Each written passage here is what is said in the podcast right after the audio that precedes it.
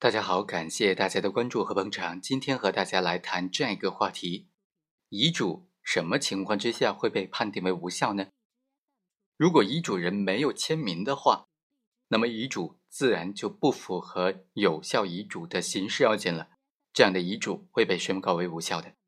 我们来看看这个案件，在这个案件当中，法院就认为公民合法的继承权受法律保护。继承人应当在继承遗产的范围之内清偿被继承人的债务。对于本案的争议，这个房屋原被告双方都认同价值是两百五十万元，应当在偿还了被继承人的债务以及应当由继承人合理分摊的其他费用之后，由继承人平均分割。所以啊，法院应当认定为。按照法定继承的方式，由所有的继承人来平均分割。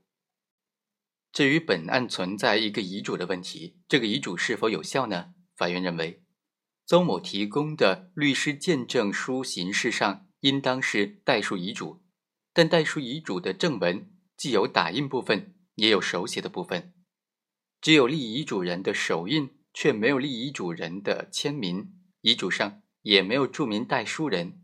见证人签名的部分只有律师韩某、律师李某的盖章，没有见证律师的签名。见证书对于立遗嘱人的询问部分，也只有立遗嘱人的这个手印，却没有立遗嘱人的签名。见证书当中也没有任何见证律师身份的任何证明材料。法院就认为啊，这个见证书当中的代书遗嘱不符合法律当中。关于代书遗嘱的相关规定不具有法律效力。邹某提供的光盘系制作代书遗嘱的过程，影像中只有立遗嘱人一人出现，既不能证明立遗嘱时的客观情形，也不能够证明见证人的身份情况。同时，如果作为以录音形式的立遗嘱，那么也不符合法律当中关于录音遗嘱应当有两个见证人在场的相关规定。所以，这个光盘不具有遗嘱的法律效力。所以呢，对于本案诉争的这个财产，应当按照法定继承的方式来继承，不应该按照遗嘱继承的方式来继承。好，以上就是本期的全部内容，我们下期再会。